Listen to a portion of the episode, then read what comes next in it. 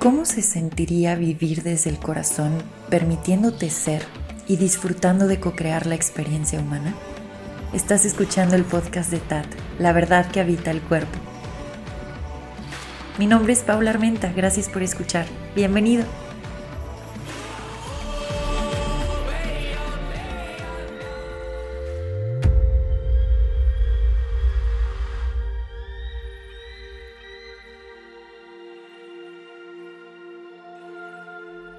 Gracias por acompañarme en un episodio más. Terminé de grabar episodios sobre la respiración, abriendo la puerta para explorar este gran tema que es la respiración.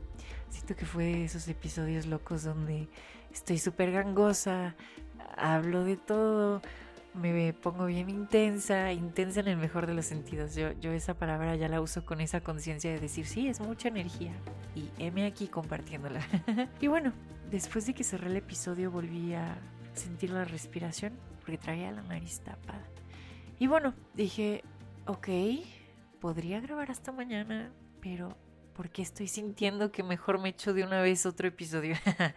Así que le estoy haciendo caso a eso y aquí ando. Quiero continuar con el tema de la respiración. ¿Por qué?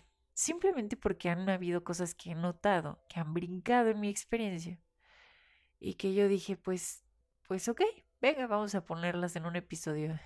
Abramos la conversación. Este tema de la respiración, si estás involucrado, a lo mejor en una práctica como una práctica de yoga o alguna práctica de movimiento o esta cuestión como de autoconocimiento, reconocimiento del trauma en el cuerpo. O sea, hay muchas vertientes que te pueden llevar a reconocer el potencial que hay en la respiración. Y desde todos esos canales, pues dependiendo la perspectiva, se aborda este tema, ¿no? Y y se ve la relación que hay entre la respiración y el sistema nervioso, entre la respiración y los estados de conciencia, entre la respiración y la entrada directa al corazón, entre la respiración y el link que hay con el trauma y las memorias registradas en el cuerpo.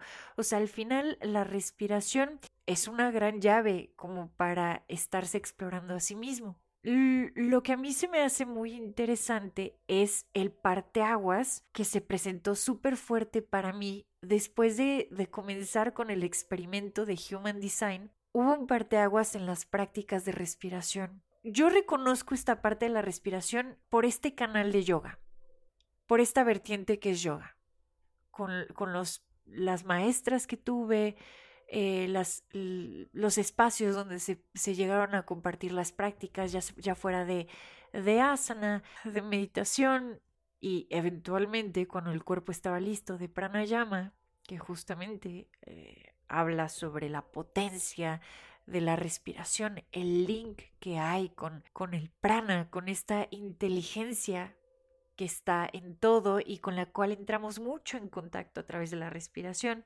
Pues bueno, les digo, yo, yo, yo entré a reconocer mucho el, el link con la respiración a través de yoga y pues haciendo ciertas prácticas porque porque estaban dentro de la misma práctica no de, eh, de yoga es como ok este pranayama es para esto, este otro es para esto.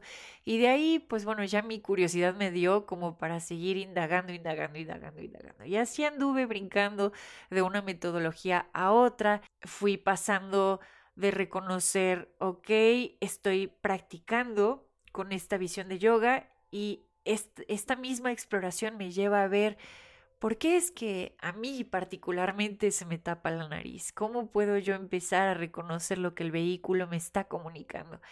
Y entonces al, hacer esta clase de preguntas y al continuar con mi exploración, me va llevando a la experiencia somática, me va llevando al reconocimiento de las memorias en el cuerpo, de cómo el cuerpo ha venido como registrando las experiencias que ha tenido, me llevó a la parte de, del sistema nervioso, qué tan regulado está ese sistema nervioso, qué tanto, cuál es el link que hay entre mi estado de alerta, y la nariz y la respiración, todo, todo, todo, pum, pum, pum, pum, hasta llegar al diseño humano. Al momento de llegar al diseño humano, ah, bueno, y, y, y sí, tuve varias experiencias en varios retiros, talleres y certificaciones donde nos llevaban a estos estados de catarsis a través de la respiración. Y sí, o sea, los viví porque los tenía que experimentar. Fueron grandes momentos de realizaciones y de tomas de conciencia. En fin, todo eso, check. Fue una gran, fue, fueron grandes momentos y, y los agradezco muchísimo. Pero llega el punto de entrar al diseño humano y al momento de entrar al diseño humano empieza a suceder algo muy interesante porque vas reconociendo que esa parte que llamamos nuestra personalidad, ese aspecto del yo, o eso que creemos ser, que sobre todo en el plano mental, en el plano del pensamiento, y toda la idea de, de quién, quién soy, eso, el plano de la idea, empieza a ser súper palpable al momento de iniciar tu, tu, experimento con el diseño humano. Empieza a ser muy palpable que eres un pasajero o que la conciencia es un pasajero dentro de este vehículo que es el cuerpo. Y que este pasajero no controla al vehículo.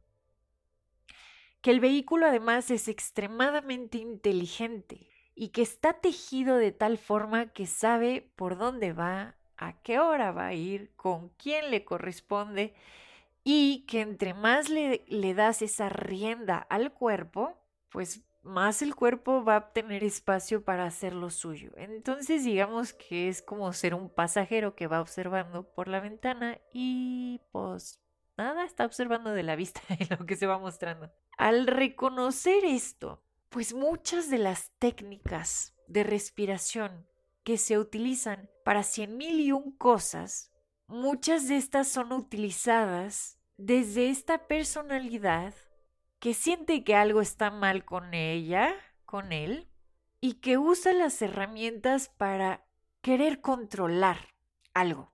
No estoy diciendo que ciertas técnicas de respiración sean buenas o malas. Esta conversación trasciende este tema de correcto o incorrecto, simplemente nos lleva al punto de observar, ah, nos lleva a ese punto para observar desde dónde estoy eligiendo practicar lo que sea que estoy practicando, desde dónde lo estoy eligiendo. Y si acaso es esta parte que es pasajero en el vehículo, que ignora la inteligencia del vehículo y quiere imponerle al vehículo una técnica para intentar arreglar algo que el vehículo, si tuviera espacio, sabría hacer natural y orgánicamente. Entonces, si algo me he dado cuenta con los años que he venido explorando esto y la forma en la que he ido compartiendo todo este contenido, es que lo que el cuerpo requiere es espacio, espacio, para mostrarse auténtico, para mostrar lo que está en alineación para él, para poder reconocer lo que ese cuerpo ya sabe que es verdad. Entonces, entre más se reconoce este pasajero en el vehículo, más empieza a ver como un cambio que mencionaba en el, en el episodio pasado. Y este cambio es, uno comienza a observar cómo es que el vehículo está respirando y luego hacerle espacio al vehículo para que el vehículo por sí solo pueda mostrar su patrón orgánico de respiración y lo va a hacer entre más espacio podamos crear. Pero entonces ya no viene, lo que quiero señalar aquí es que ya no viene desde esta idea de yo tengo que controlar al cuerpo. Yo tengo que ver cómo acomodo al cuerpo. Yo tengo que ver cómo saco esto del cuerpo. Yo, yo, yo, yo. Cuando este aspecto empieza a observarse a sí mismo y a observar al cuerpo, hay espacio para que el cuerpo muestre su inteligencia. No sé si ya estoy aquí sonando muy repetitiva y a lo mejor esto ya llevo 10 minutos diciendo lo mismo, pero hoy en día cuando estoy compartiendo ah, la práctica de yoga o espacios particulares o audios que guían hacia esta conciencia corporal, reconozco cada vez más que no me puedo entrometer en el proceso orgánico del cuerpo. Yo no puedo simplemente estudiar como gusano de biblioteca cien mil libros y luego querer meterle esa metodología a los cuerpos, sin entender que cada cuerpo es único e irrepetible y que cada cuerpo en su autenticidad me va a mostrar si yo estoy dispuesta a observar y si ese cuerpo quiere demostrarlo, va a mostrar qué es lo que le funciona. Y entonces aquí es donde a mí ya no me ya no me encaja los espacios donde se quiere mimetizar a todos los cuerpos para que hagan exactamente lo mismo, para que respiren al mismo intervalo, para que todos hagan la misma práctica y todos entonces pretendan controlar desde ese aspecto del yo al cuerpo, queriendo modificarle algo que, que piensan que está mal. Estoy yéndome muy lento en el episodio de hoy porque esto que estoy diciendo puede abrir muchas conversaciones y pueden haber muchos puntos de vista alrededor de lo que estoy diciendo, muchísimos puntos de vista, sobre todo dependiendo otra vez de la vertiente desde la cual vengas y desde la cual a lo mejor estés aplicando una práctica de respiración. Lo único, de forma muy humilde, que me gustaría poner sobre la mesa es que en esta simpleza de observar, en lugar de controlar, y entre más espacio paciencia y tiempo le des al cuerpo, más te va a ir mostrando eh, tu propio cuerpo, digamos que tú estás practicando contigo mismo, no, no estás acompañando a alguien más, tu propio cuerpo te va a ir mostrando su pauta. Ahora, los cuerpos, o por lo menos el mío, no puedo hablar por el tuyo, me ha mostrado que es como una bendita planta. ¿Y a qué me refiero con esto? a que yo no voy a poderle acelerar absolutamente ningún proceso. Puedo tenerle una tierra fértil, su abonito, ponerle agua y hablarle bonito y acompañarla, pero hacer que florezca a mi ritmo, así, a la idea que yo tengo de a qué hora tiene que florecer y a qué hora me tiene que mostrar y a qué hora tiene que modificarse la respiración, a qué hora se tiene que mostrar el patrón orgánico, ¿por qué traigo la nariz tapada? Chique su madre, a ver, lo voy a cambiar, lo voy a controlar. No, en mi caso no. Digo, mi cuerpo es como una planta y es como, no me toques, yo lo voy a hacer el momento en el que tenga que ser y ni siquiera lo tengo que pensar porque es esa misma inteligencia que está en todo mi tejido. Sáquese, hágase para allá. Entonces, como esto lo estaba haciendo con mi cuerpo, así es como ahorita yo estoy acompañando a otros seres con sus cuerpos a decir, sí, ¿qué tal que no lo controlas? ¿Y qué tal que en lugar de usar la mente para decir, ah, voy a respirar este intervalo, ¿Y qué tal que en lugar de hacer eso, aunque claro, eso no está mal, genera exploración y uno puede ir viendo, esta clase de respiración me genera esto, esta clase de respiración me genera el otro, pero aquí estamos hablando de e, este, este camino profundo de dejar que el cuerpo te muestre, punto. En lugar de imponerle, el cuerpo te muestra. ¿Qué requiere? ¿Cuándo lo requiere? Se está comunicando contigo.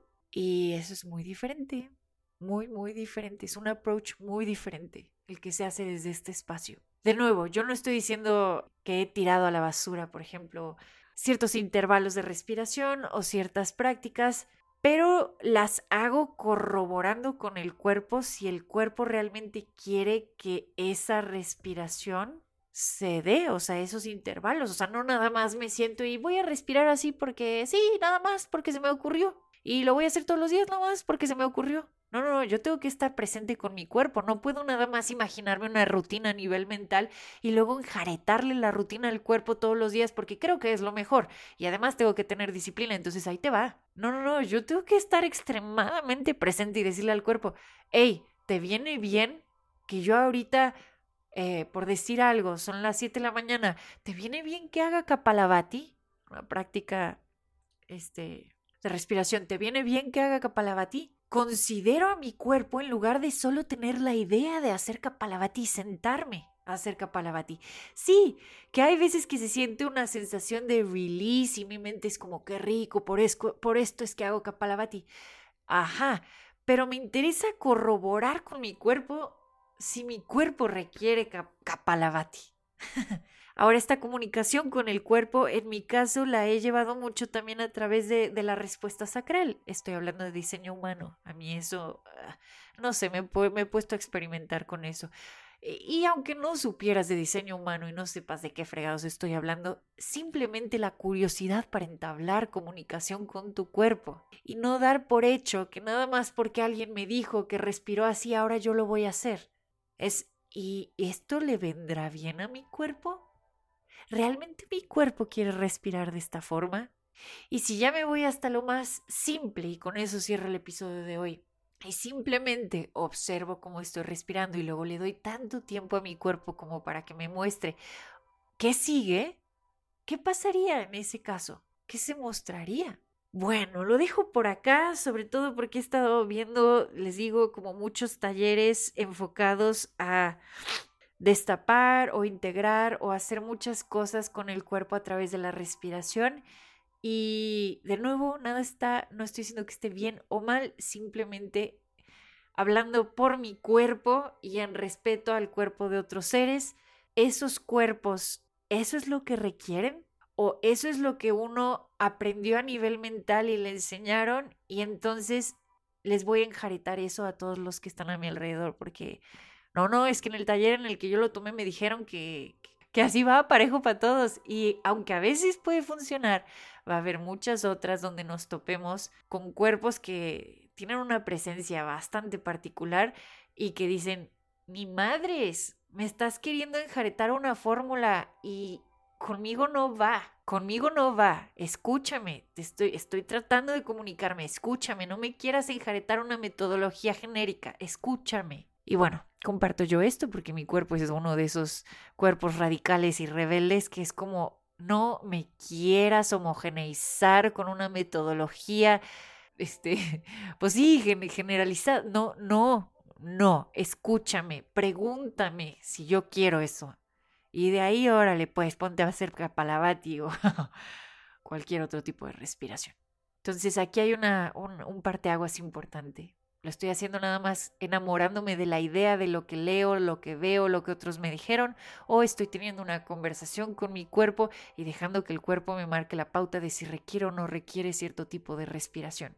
O si simplemente, como el mío, quiere que observe cómo respira y estar ahí, aunque a veces para mi mente es abrumador y aburrido y desesperante, pero conforme más tiempo paso haciendo eso, más deep se vuelve la comunicación con mi propio cuerpo. Muchísimas gracias por haber escuchado este episodio. Estos dos últimos episodios de la respiración siento que han estado potentes porque son cosas que, híjole, sigo explorando, entonces de verdad bajarlo a la palabra es como a ver, a ver si lo puedo más o menos como que acomodar aquí. Pero bueno, he aquí dos episodios sobre respiración. este y el pasado. Muchísimas gracias por haber compartido conmigo y pues nos escuchamos en el próximo episodio. Adiós.